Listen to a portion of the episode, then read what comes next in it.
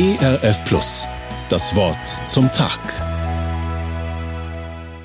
Manchmal kommt es dicke. Stress am Arbeitsplatz, Auto kaputt, von der Grippewelle erwischt, Wasserrohrbruch und nun beschweren sich auch noch die Nachbarn. Nicht immer muss alles zusammenkommen. Oft reicht schon ein Problem aus, um uns lahmzulegen und uns den Eindruck zu geben, dass sich unser Leben in einer Spirale bewegt, die nur noch nach unten zieht. Kein Ausweg in Sicht, keine Bremse, keine Hoffnung. Ist jetzt so langsam alles aus? Solche Gedanken müssen dem Psalmbeter David vertraut gewesen sein. In Psalm 25, Vers 20 lesen wir, Lass mich nicht zu Schanden werden, denn ich traue auf dich. Lass mich nicht zu Schanden werden. Das klingt wie ein Aufschrei in höchster Not. Was mag David so bedrängt haben? Schauen wir uns die vorangehenden Verse an. Da kommt einiges zusammen. Gönne meinen Feinden nicht diesen Triumph über mich. Vergib mir die Sünden meiner Jugendzeit. Vergiss meine mutwilligen Vergehen. Vergib meine schwere Schuld. Ich bin einsam und niedergeschlagen. Mir ist Angst und Bange. Da lief offenbar einiges voll daneben. War auch für David so langsam alles aus? Nein, David zog die Reißleine.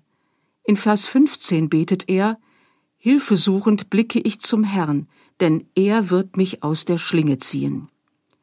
Gottes Hand reicht bis in die tiefsten Abgründe unseres Lebens. Gottes Hand reißt uns aus dem Dreh in der Abwärtsspirale. Gottes Hand streckt sich aus nach jedem Menschen. Er will retten und unserem Leben einen festen Halt geben. Was David am schwersten belastete, er hatte sich schuldig gemacht. So fleht er, sieh meinen Jammer und mein Elend an und vergib mir alle meine Sünden. Dieser Weg steht auch uns offen, noch viel offener als für David, weil wir jemanden haben, der für unsere Sünde bezahlt hat, Jesus Christus. Wegen unserer Sünden wurde er durchbohrt, schreibt der Prophet Jesaja. Am Kreuz, bei Jesus, dürfen wir unsere Schuld abladen. Bei ihm finden wir Vergebung, Befreiung und ewiges Leben. Denn Jesus ist nicht am Kreuz und nicht im Grab geblieben. Er ist auferstanden. Die Folge der Sünde, den Tod, hat er damit ein für allemal besiegt. So zerstört ein Leben sein mag, es ist nie zu spät, um bei Jesus Rettung zu finden. Wer seine Last bei ihm ablädt und seine Vergebung annimmt, erfährt, dass er nicht zu Schanden wird. Jesus befreit von jeder Schande, ausnahmslos. Denn ich traue auf dich, betet David. Er hat erkannt, dass Vertrauen die Voraussetzung ist, damit Gott eingreifen kann.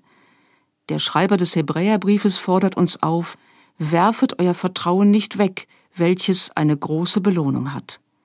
Vertrauen schaut über das Gegenwärtige hinaus.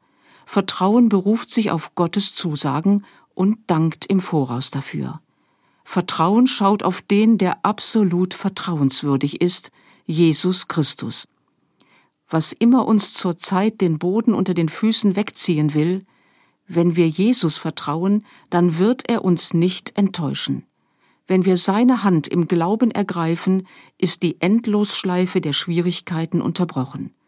Dann dürfen wir hoffen, dann ist nicht mehr alles aus, dann fängt Neues an.